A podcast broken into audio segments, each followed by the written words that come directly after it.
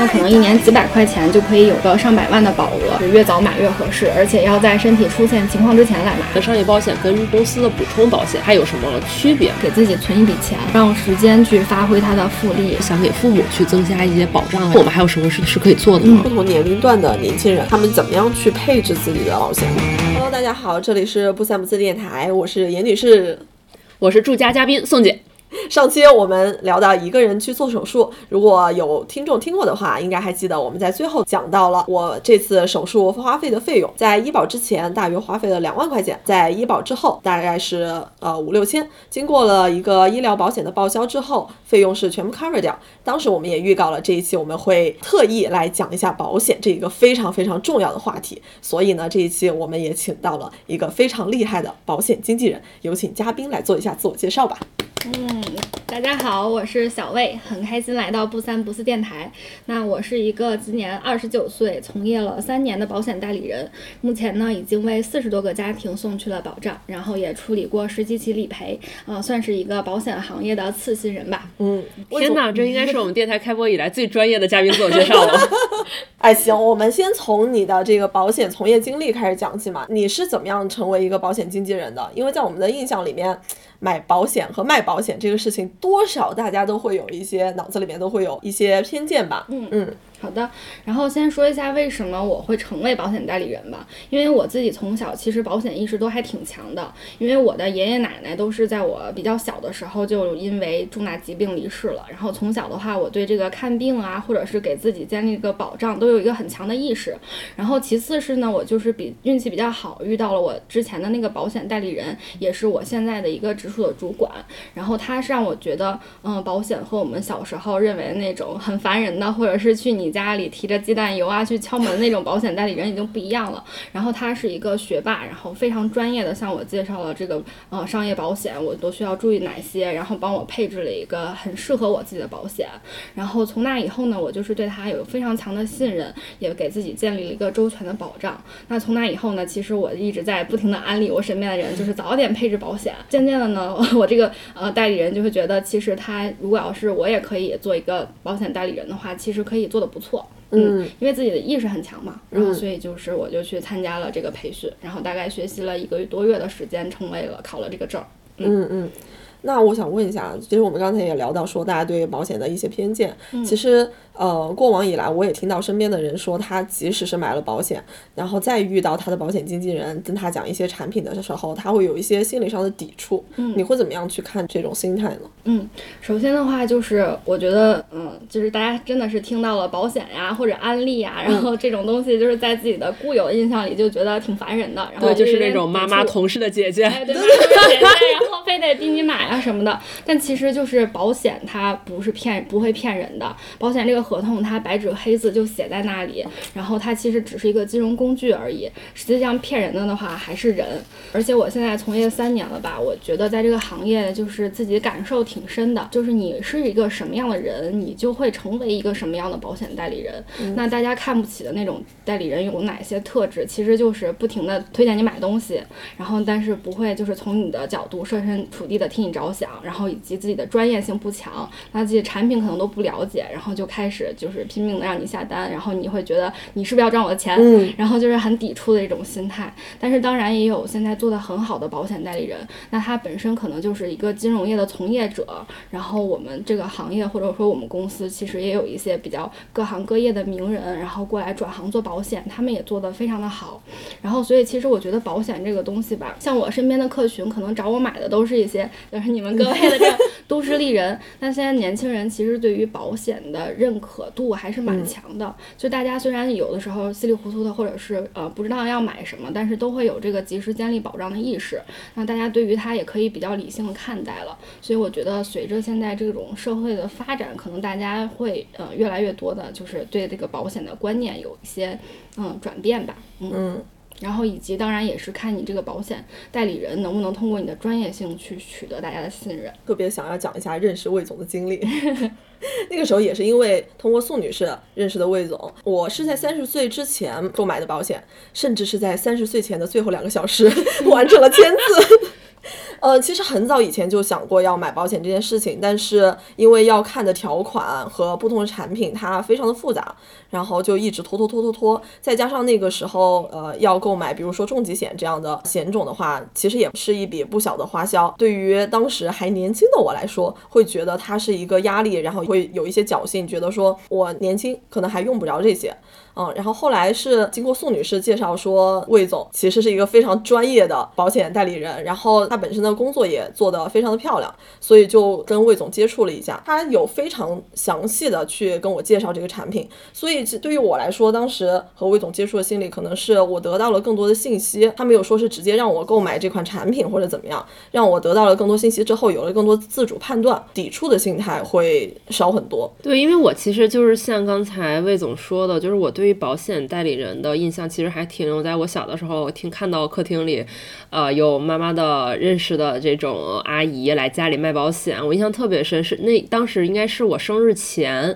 然后来了一个阿姨来我家卖保险，然后签字，然后那个阿姨还很开心的跟我讲说，你妈妈给你买了一份超厉害的生日礼物哦。然后我当时还想，就是整个看那个场景，在我看起来都很奇怪。然后那个买完以后，我妈就是我就是后后来也问过我妈说。你到底给我买了啥呀？就是是什么东西，我好研究一下呗。然后我妈也说不清楚到底自己买了什么险种，然后能赔的是人寿啊，还是医疗啊，还是重疾啊？她什么也不知道。然后就感觉她就是迷迷瞪瞪的，人家就是说你得有，然后又觉得是熟人介绍的，面子上挂不住，你就得买。然后当时体验其实就不是特别好。但是后来自己慢慢长大以后，自己其实也能意识到这个东西其实是需要的，还挺重要的。但是又是受限于童年对于保险代理人的这个认。值就是觉得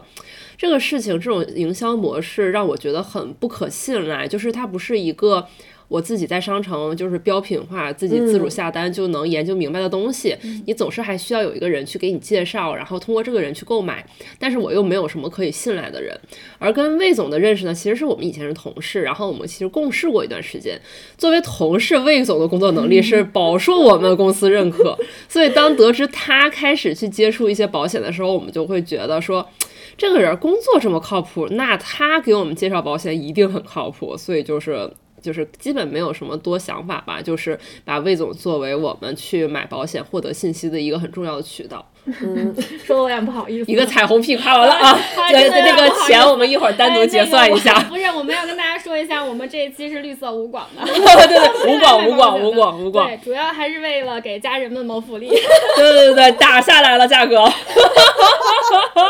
越听越离谱了。越听越离谱，毕竟众所周知啊，住家嘉宾只负责捧哏哦，没有任何实质性的信息输出。嗯，对，就刚才提到了，其实很多人都不知道自己要买什么或者买到什么，所以。这一期呢，我们主要还是以科普为主，对，然后让大家对这个整个的怎么建立自己的保障有一个概貌式的了解吧。嗯嗯，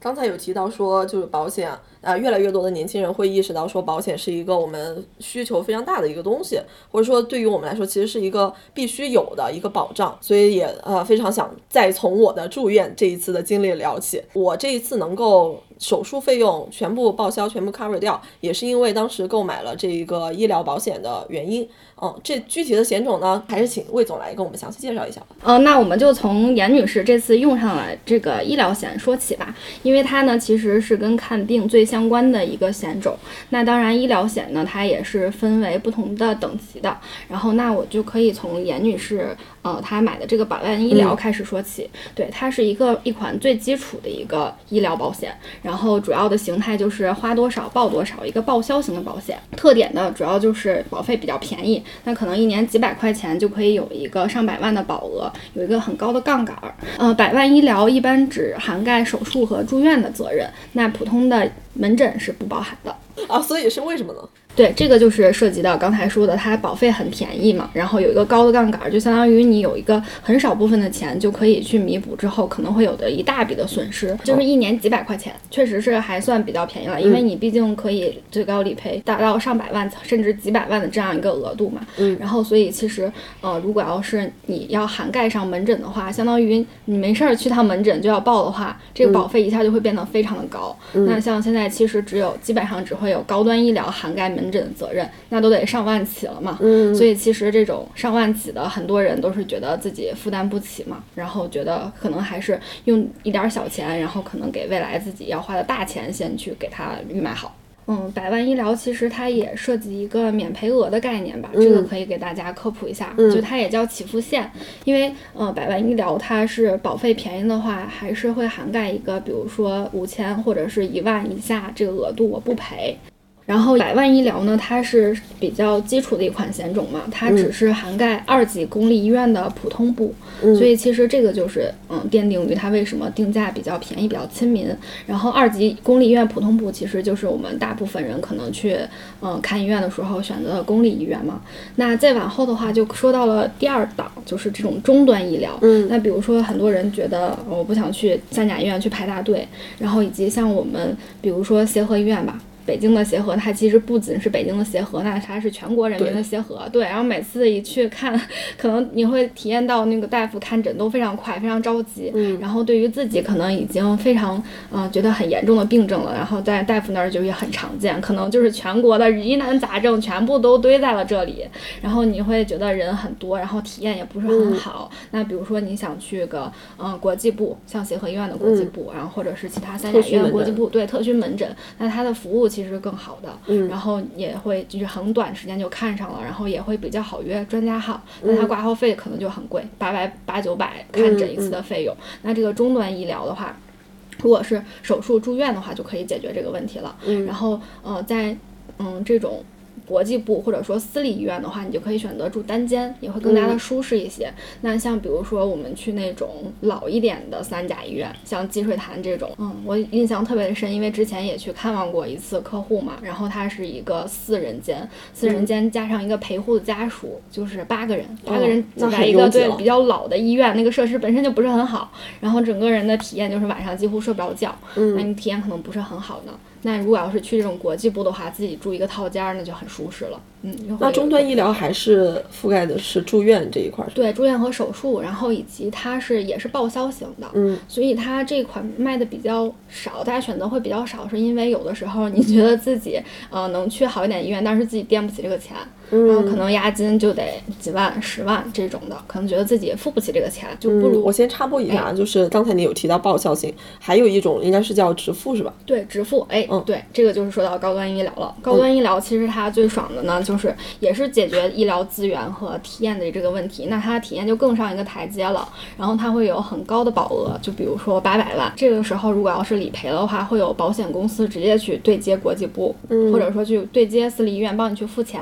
然后你甚至只是拿出来你的卡一刷，然后自己就不用操心了，然后甚至不用垫任何的钱，包括押金，哦、嗯，像这种饭钱啊什么都可以报销的。然后以及会有一个专员去帮你料理和呃医院的床位的对接，然后甚至会帮你叫车，就有很好的服务和体验。那这个对于一些高净值用户，他觉得自己的时间更值钱的时候，嗯、那就会比较多的选择这个。然后以及高端医疗的话，它可以有更多的这种保险责任配置的选择，比如说你刚像刚才说的，你可以选择门诊，然后你可以选择没有免赔额。就是自己只要去了门诊，我就能报的。嗯、然后你也可以选择是嗯范围，比如说你是想选亚太范围内的呀，还是想选全球的呀，嗯、还是想选全球除了美国？一带上美国就会非常非常贵。这个目前还没有人，还没有这个高净值人群找我选择过带美国的。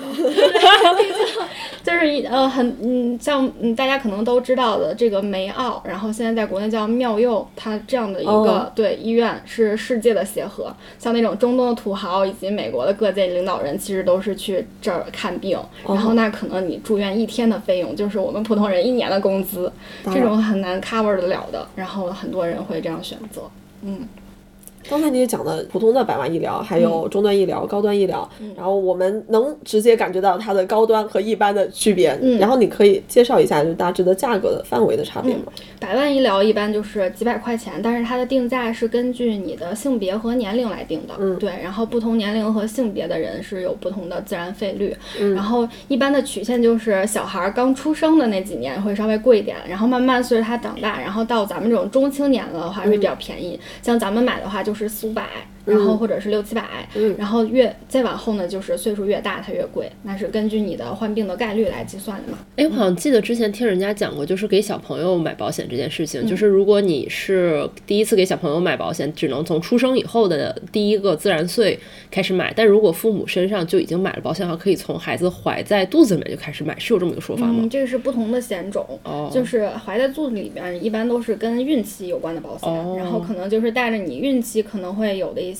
疾病，或者是孩子出生的有先天性的疾病这样带着但是小孩儿出生的话，也看不同的险种，有的是七天就可以投，有的是三十天这种。嗯，明白。但是很多人都会想在孩子刚出生的时候就买，嗯，尤其是重疾险，那这个就是下一个话题了。OK，对嗯，刚才没聊完的那个价格，嗯各种保费的差异。嗯，然后终端医疗的话，就是在呃一两千这种吧，然后也可以选择根据不同的起付线或者说是免赔额有不同的价格的差异。那高端医疗的话，就是这种入门的住院款，我们就是土话叫乞丐版的，它可能就是四五，咱们这个年龄四五千就可以了。但如果你要是想含着门诊，那就直接翻倍了，一万多了。那如果要是不含起付线就更贵了，然后如果要是全球可能呃或者是含牙科呀这种三四万四五万，根据你年龄都有不同的可能，总之就是会挺贵的。这一点我真的非常想讲一下。我在看牙和康复这件事情，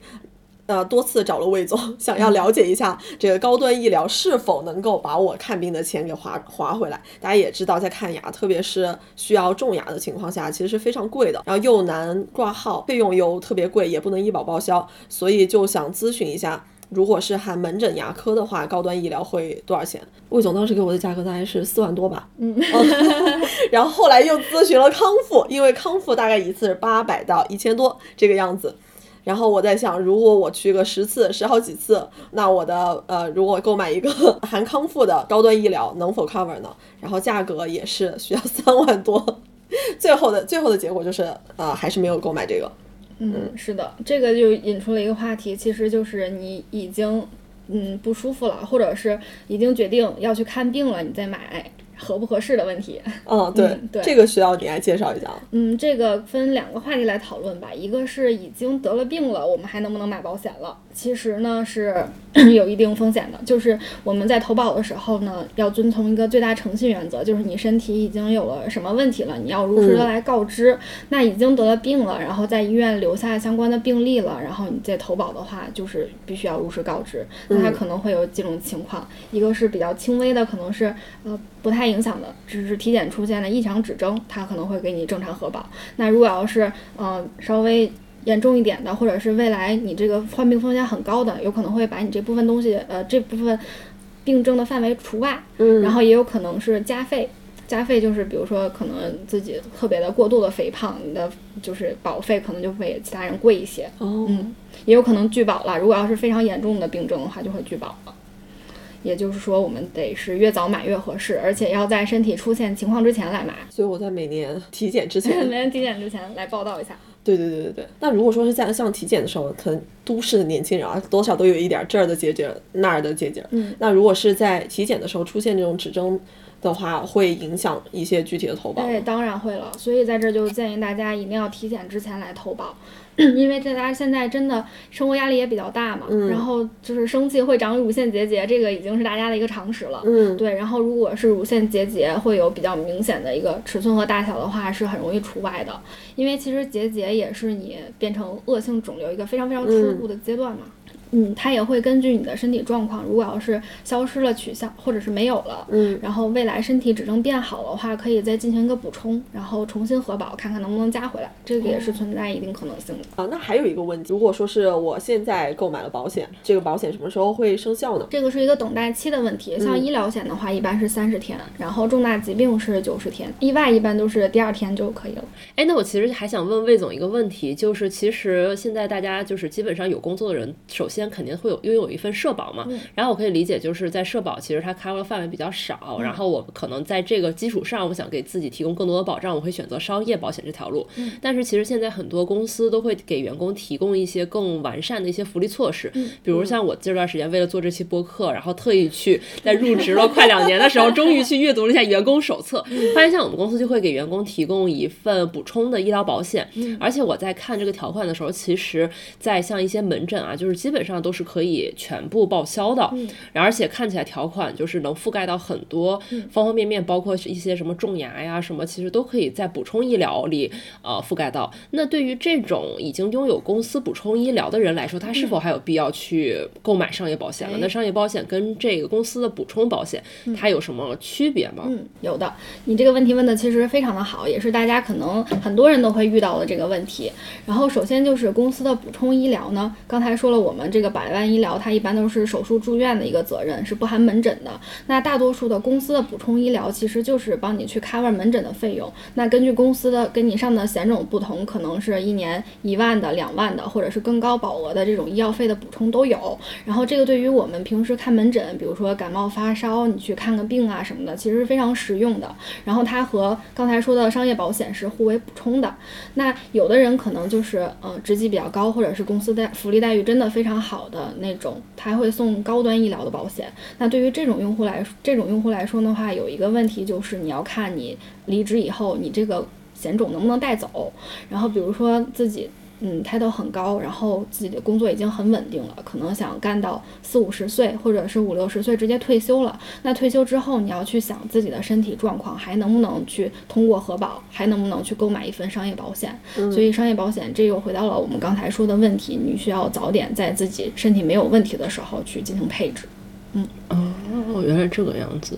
那所以其实像对于我们这种呃，可能在公司职级没有那么高，就是中中下层的职员来说，其实虽然看起来我们有一份比较完善的补充医疗保险，但是其实现在现在现在人就是换工作都很频繁嘛，所以其实这个东西我们都是带不走的。是的，嗯，大多数是不能带走的，有一些公司的是可以带走，嗯，然后以及公司的补充医疗，其实它的保额一般都是比较基础的嘛，相当于就是意外可能有十万二十万，然后你平时的门诊报销额度，刚才说了一些常见的金额，那如果要是你自己身患了一些比较重大的疾病，然后或者是很。嗯嗯，需要很高额这个医药费支出的这种疾病的话，它的保险额度是不够的，嗯，然后以及的话，要想一个比较现实的问题，就是如果自己真的得了很严重的疾病了，嗯，公司可能只会给你发一个基础工资，比如说是两三千啊、三四千啊这种，对，你要想自己还有没有能力去偿还自己的医药费，然后以及现在有一个现实问题，就是公司真的会让你一直领基础工资吗？对，会不会就是很长时过一段时间你的工作就没了？对对对，把你劝退了，可能。更常见的事情。刚才我们有聊到说，如果你生了一个重大的疾病，虽然呃有公司的医疗保险，但是它的保险的费用是呃能报的费用是有限的。那这个时候失去收入的话，我们就要聊到一个非常重要的话题，就是重疾险这块了。是的，然后重疾险的话，其实很多人之前分不清它和医疗险的区别。嗯，之前严女士也分不清，然后我们现在来问采访一下 严女士，在我给你科普突然小测试，分清了吗？我尝试着回答一下这个问题啊，重疾险是在你得了一些非常严重的疾病的时候，会呃赔付给你一笔钱，就相当于你在失去劳动能力的这段时间的一个补偿。然后如果是医疗险呢，那是你在住院或者是手术啊这些期间，他给你的一个费用的报销。哎，是的，是的，可以可以，呱唧呱唧，紧张交通，格兰芬多加十分，格兰芬多加十分，我们严女士真的有认真在听讲。然后呃，确实是这样的，嗯。重疾险的话，它的核心的意义就在于一个收入补偿，因为它的形态是按照保额来直接赔付你一笔现金。比如说，我们买了一百万保额的这么一个重疾险，然后一旦触发理赔的重症理赔的话，就直接给你一百万。那这个一百万的话，它的呃怎么花费呢？其实可以由自己来决定的。很多人其实不理解自己已经有了这个医疗险了，那我之前花的钱都可以报了，那为什么还需要你赔付我一笔钱呢？其实这个可以讲一个很简短的。一个小故事，就是一重疾险它的来源。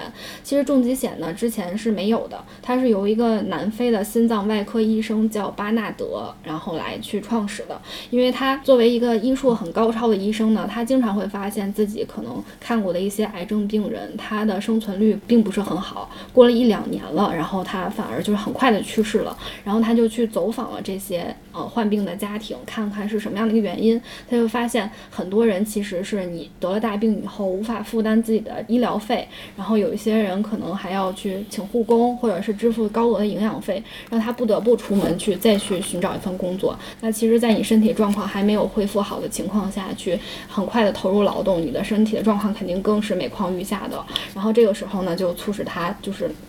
萌生了一个去做一个类似重疾险这样险种的一个想法，然后他和南非当地的一个保险公司合作创立了这款保险。很多人都不不知道自己为什么需要这个重疾险，但是在因为我从小刚才也说了嘛，我家里的老人很多都是就是瘫在床上没有劳动收入能力的。那如果是一个家庭的顶梁柱的话，你可能上有老下有小，你没有办法去赡养你的孩子，还不起房贷，你的收入中断了，那这部分来源反而是比你医疗。险花的医药费更加可怕的一笔收入。嗯，在重疾险这块，我们其实是涉及到一个问题，就是大家会怎么样去购买、选择这个保额呢？嗯，这个保额呢，其实就是涉及到医疗概念上一个五年生存期的问题。我们就拿这个重疾险现在出险概率最高的一个恶性肿瘤，也就是说癌症来说吧，其实大部分的人可能要。过了五年以后，有一个五年生存期这样的概念，然后医疗上判断。过了五年之后，如果依旧生存生存的话，那这个人未来他的生存概率其实是有一定保证的。然后有一个这样的概念，所以相当于其实。五年的话，普通人就要想自己三到五年没有了收入，你需要一个笔多大的费用来填补它？那比如说一个呃年薪是二十万的人，那可能我们就按三年来算的话，他是需要六十万的一个保额。那很多人会觉得自己可能比如说刚毕业工作没多久，然后自己收入也比较低嘛，然后二十万其实在咱们这种一线城市也不是一个很高的一个嗯收入嘛。然后如果你要是刨去自己的房租和生活成本，能省下来很少。那这样的话，我就会建议客户，我们呃不用一下子就可以把这就把它配置到位。其实保险它也是存在，就是你根据自己的收入的提升，然后以及自己的呃家庭啊或者是生活状态来不停的补充这样的一个保那个配置的理念。所以其实是可以，比如说我在年轻的时候，比如我收入比较少，我能支付的保险金额比较小的时候，我先买一个呃额度比较小的，是的。然后等到一定岁数，收入增加以后，我再去补充一些。我们会是的。哎，那我在去做这个补充的时候，会有一个年纪的推荐吗？就是比如说，我最好还是在多少岁之前把这个补充补好，还是我随时补，其实都没什么问题。嗯，重疾险的话，其实还是看自己。当然，你是岁数越小越便宜。所以就是在自己的收入上来的时候，觉得每年能余下来一些钱，然后做这个保险配置的时候，就是越早把它补充上越好。然后也有一些小 tips，就比如说自己的第一张保单是在年底买的，然后在年底你要交一份保费了，那你可以在第二份补充的时候就选一个年终或者是其他的时间，然后这样分摊一下自己的缴费压力。这个地方我想插播一个。案例想要问一下，就之前看到有一个朋友，反在很年轻的时候就得了癌症，嗯，然后呢，他之后需要的治疗费用和靶向药都特别贵，嗯，然后对于家庭来说其实是一个非常大的负担，嗯，所以也在呃也有看到他的水滴筹。哦，大致会需要呃五六十万这个样子。那如果往前倒，它会有哪一些保险？如果他提前配置了，可能会对他有一些用。比如说那个最简单的医疗险和重疾险，它可以同时出险嘛？可以在这个时候同时负担他医疗以及他的就是不能工作这段时间的保障。嗯，可以的。医疗和重疾一般大家很多嗯配置自己健康保障的时候会同时来购买。然后医疗的话就去 cover 你那些医保之外呃付不了的一些费用。然后以及现在有一些。嗯，医疗险它是自带 CAR T 的，然后 CAR T 的话，现在是治疗白血病的一个非常前沿的一个医疗科技嗯医疗手段，然后大家会可以有一些比较好的这样的就医的体验，以及现在很多医疗险的话，不仅仅只是帮你报销，还会附带一些服务，比如说住院的协助啊，以及嗯帮助挂号啊这样的一些都可以用得上。然后重疾的话，就会帮他 cover 掉自己的生活的一部分成本。那如果要是他是比较年轻，然后父母可可能还会有一些积蓄，或者是父母还有工作可以负担他的话，会稍微好一点。但如果他是家里的一个顶梁柱，嗯或者是父母已经退休的话，其实收入来源就是直接被拉闸了。然后如果要是能拿到一笔五六十万的这样一个赔偿的话，就可以补充补呃补足这一部分缺失。哦，这个地方要说一个可能大家都会有疑惑的问题：重疾险其实它会在你得了一个重病的时候给一大笔赔付，但是我们肯定是不希望得嘛。呃，我每年去交这个保费的时候，其实一般情况下也用不上，最后这笔费用会怎么样呢？然后以及会有一些不同的险保险的一个区别？严女士的这个问题其实也是问到点子上，也是大多数人会有的一个疑惑。然后其实呢，在我们现在推荐购买的，或者说大家更多人会选择的这个重疾险，它都是终身的，就相当于你过了交费期以后，它保障终身，它大多数都是带身故责任的，就是你身故，不管是因为什么样的原因身故，就是自己平平安安过了一生，然后自然老去的话，这种也会把你的保额去赔给你的受益人。其实它是带有一定的储蓄性的，其实就是这个笔钱无论如何都会以一种形形式回到自己身上吧，就是也嗯不算太亏。就很多人会因为因此来选择。那对于一些比较年轻的呃客户，或者说是自己的经济能力没有那么好的话，也可以选择一些消费型的重疾。消费型的，比如说就是到七十岁或者是八十岁，然后之前如果要是得了重症。得了重疾给你赔付，那对于这种来说，因为它有可能赔不到嘛，有可能你七十岁之前平平安安的，那这样的话，消费型的重疾它的保费是比较低的，嗯，也可以按需来选择。终身的，它就是你身故了，甭管是多少岁，以什么形式身故，你之前交过的保费都会赔给你的受益人。哎，我其实想补充一句，那终身的概念也是我终身都要去交保费吗？嗯，不不不，这就是一个缴费期的问题。然后它的总保费其实是一样的情况下呢，你可以选择，比如说二十年交、三十年交或者趸交，就是一次性全部支付你的保费，它是可以自由选择的。那比如说我选择了一个三十年交的一个方案，然后我在比如说我举个例子，我三十岁的时候开始买，然后那相当于我就交到六十岁就可以了。嗯但是我七十岁才死，嗯，中间没有发生任何的重大疾病，那我六十到七十岁的这段这十年这笔钱是拿不回来的，对吗？嗯，是的，它相当于是在我的一个保险的账户里面，等到我七十岁去世的时候会去移交给我的继承人。嗯。那这笔钱会涉及到遗产税什么样的问题嗯，吗？不会涉及遗产税，因为我国现在是没有征收遗产税的。哦，对，原来如此。是的。那消费型的话，就相当于是另外一个概念了。嗯，是的，消费型就在就在于它的条件给你限制了你的年龄，必须得在比如说我们合同里就是七十岁或者八十岁，你就要在七十岁或者八十岁之前患了相关的种疾病，然后才会赔给你。然后如果要是比如说我们合同是到七十岁之前可以赔，然后你九十多岁的得了重疾，这会儿就不赔了。那如果我七十岁之前可以赔，但是我就是顺顺利利到七十岁，什么毛病都没有的话，那这笔钱七十岁会返给我吗？不会的，这个就是一个消费型。嗯，哦，其实医疗险我们也可以说它是消费型，交一年保一年嘛。你今年没有用上的话，这个保险责任也终止了。所以其实终身型和消费型，我我截至目前的信息，我感觉区别其实就在于它是管一年管终身，还是只管一个到限定的岁数，是吗？的，是的。然后以及它的保费会存在一个贵和便宜的差异。就是因为，所以，所以它的差异就是来自于它只，比如说只管到我七十岁，我七十岁如之后，如果真的特别能活的话，它就不管我了。哎，是的，所以就是便宜在这儿了。嗯，是的。明白了。嗯。但是这样有有的时候就是这么想说，如果我那个膝下无子的话，就会就感觉总有点亏呢。也可以指定受益人。那 那个时候就是拿去画饼了。对对对对，谁谁照顾我养老，这个钱就是谁的。所以这个饼我也是画给我妹了。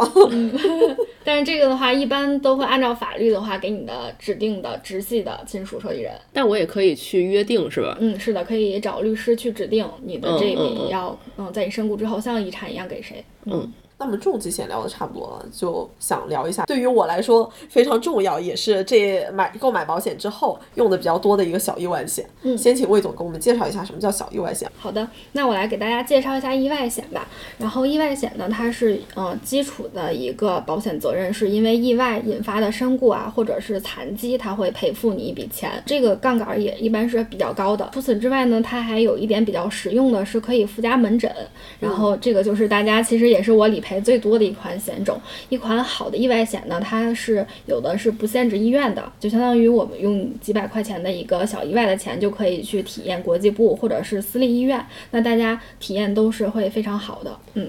这个地方就一定要分享一下我的经历。作为一个总是去运动的人，然后天先天的身体素质又不是特别好，所以经常会有一些拉伤呀、崴脚啊或者这样的问题。比如肩膀拉伤，自己缓一下两三天可能就好了。但是啊，当时也去了呃私立医院的门诊部，有看过，给我开了一款非常灵验的膏药，而且态度非常好。体验过几次，其实在这种小意外的时候去啊一个非常快速的去就医，感受还是挺好的。嗯，对的，这个其实私立医院的话，就是体验过三甲医院那个喧喧闹闹、熙熙攘攘的人群以后，再去一个私立医院。嗯，看一些比较着急的应急的病症会非常的好，比如说就是呃，我们不小心切伤了自己的手，然后流着血呢，然后你再去那个三甲医院急诊，发现所有人都比你着急，所以就只能在那儿等着。然后但是私立医院的话，就会有护士，就是有很有很好的器械或者是材料去帮你包扎，然后也不太用排队。然后以及就是比如说很常见的拍片子，大家扭伤啊什么的也挺多的。如果要是去公立医院的话，你可能第一次。你看不上诊，然后需要找医生去开单子拍片子，然后你经过了漫长的等待，终于拍上了以后呢，还要等一段时间才能取上片子，还要再次的预约大夫再去看。然后如果要是在私立医院，很多都是立等可取的，然后甚至你拍完了以后呢，就可以直接回到那个就诊室了，一会儿大夫就会把你的片子给你送过来。然后这个地方其实是想问一下，就是觉得小意外险它保费其实非常便宜，但是也有很多人会犹豫。你觉得什么样的人会更适合买一个这样的保险呢？但我遇到了买小意外犹豫的人真的非常的少，因为它确实是很便宜很香，而且这个比如说你每次单次一万的额度，它是不限次数的，就是你今天崴了脚，然后明天被狗咬，每一天每一次突然腰受也是有点倒霉啊这个人。对，但是它你每一次都会有一万，而且它是不限。这个呃全球理赔的，就如果去了国外，嗯，那个缝个针做个包扎，其实药品啊，包括去就诊的费用还是挺高的，嗯，它实用性真的是非常高。那不买人可能就是压根儿对保险的认可度就比较低，嗯，它作为一款入门的，就是真的实用性很高的险，因为谁也不知道意外什么时候来嘛，对吧？它的实用性是非常的高的。其实我也理赔过两三次，嗯，被小猫抓的，因为狂犬疫苗大家都知道，呃，大家可能不知道它是。不在医保内的，嗯，然后如果要是去公立医院的话，因为我理赔过那种四百多的，然后也理赔过私立医院两千多的。如果是被抓的比较严重的，要去打个免疫球蛋白这种的话，那它费用是更高的，嗯，所以其实这种猫猫抓狗咬的也挺多的，嗯。哎，其实这里我也有一个问题，因为其实，在前面说到医疗和呃那个重疾的时候，就是对于有一些有既往病史的人，其实会影响到这两个险种的购买。那对于有既往病史的人购买意外险会有影响吗？如果要是不附加这个意外险中，其实也可以附加一定的门诊和手术的额度。然后，如果要是不附不附加这种本身医疗险应该承担的责任，只买意外的话，它的核保是更加简易的，那它可能就不会让你去提供很多自己跟既往疾病相关的一些嗯这种健康告知，嗯，可能就是会问一下你是不是即将去危险的地方，或者是从事一些极限运动。这种问题。所以其实是像意外险的话，它其实购买的门槛是非常低的，嗯，相对来讲比医疗险低，比医疗和重疾险都低挺多。现在就想买。呃，然后刚才你其实也讲了一下，就是有一些去看小意外的呃一些例子，可以再跟我们多分享一些吗？我觉得很很多呃朋友他们其实是没有概念，就是我什么样的时候会用到这一个险种，因为对于我一个尝试过的人来说，我觉得真的是非常非常的实用。但是我在跟朋友安利的时候，总是有一些安利失败。嗯，其实如果你是一个很爱运动的一个运动人士的话，就是强烈建议购买到一个，因为其实像扭到脚啊、扭到腰啊都是很常见的。如果你非常喜欢运动的话，然后摔伤什么的也是很多的。然后以及就可以说到这个意外的定义嘛，它是突发的、外来的，然后非自己本意的、非疾病的，也就是相当于除了，嗯，也就是相当于就是你这种外力遭受的，比如说像割伤啊。烫伤啊，然后小磕小碰啊，都是可以赔付的。嗯，应用的范围很广。嗯，但是之前有人问过我，就是如果我意外猝死算不算？那其实这里的意外呢，它这个意外只是指的是你很突然的猝死了，但并不是定义上的这种非疾病的猝死。所以其实猝死它并不是意外，在保险里面的话，它是属于疾病。嗯，所以哦，所以像这种突然猝死的话，它其实能用上的险种可能就是人寿保险了，是吗？对，寿险或者是重疾险，因为不是说身故会赔你一笔钱吗？哦，对，这种时候用上的，提前拿到了。是的，所以说意外身故它其实并不属于这种意外可以赔付的范围。明白了。嗯，哦，所以指的是不是说你意外怎么样了，而是你遭受了什么样的意外是可以使用这个保险？是的。对，就是相当于这里这个语境下的意外，不是指突如其来，只是受外力。嗯嗯，是的，受外力。然后以及它，嗯，得是非本意的，比如说你跟别人打架了，就是意外被揍了，这种也不行。这不意外。对，这不意外，这个是自己非要跟人打。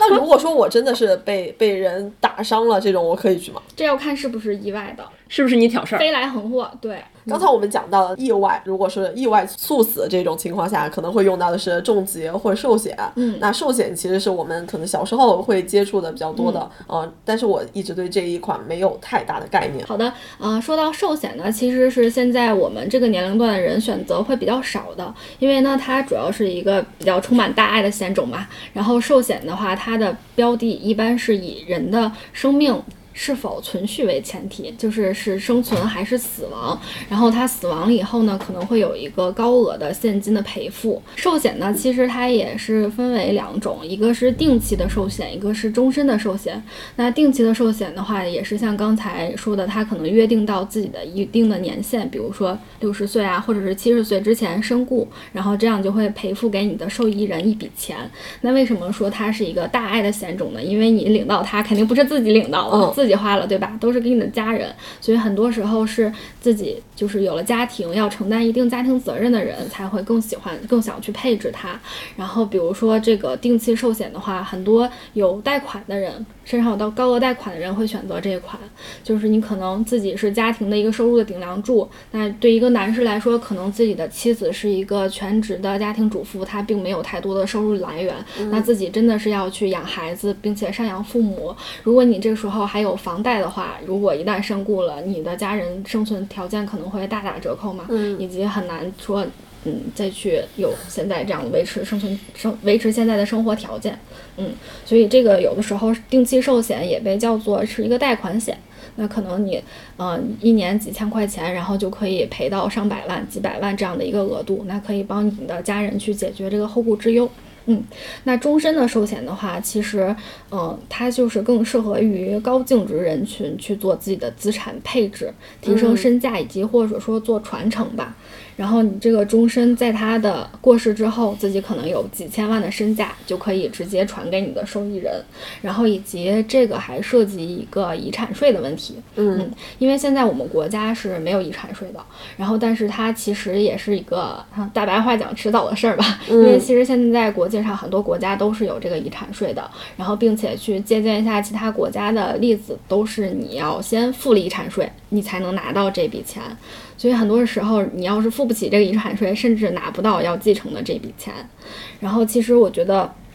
嗯，为什么说是大势所趋呢？其实，嗯，这个遗产税对于我们国嗯社会去均贫富、缩短贫富差距，以及做一个合理的一个配置，还是一个比较必要的一个比较好的一个手段吧。嗯，所以现在很多高净值人群会意识到这一点，及时的去给自己去配置一个比较高额的终身寿险。本期魏总和我们分享了几个重要的险种：医疗险、重疾险、意外险和寿险都有什么区别，有什么作用，以及怎么选。那我们在下期会重点关注到保财产的保险，比如年金，现在比较热门的个人养老金。我们也会解答一些提前从听众这里征集到的问题，包括二十三十四十分别都需要配置什么样的保险。如果是已经购买了一个保险之后，应该如何去配置等等细节的问题。那我们下期再见。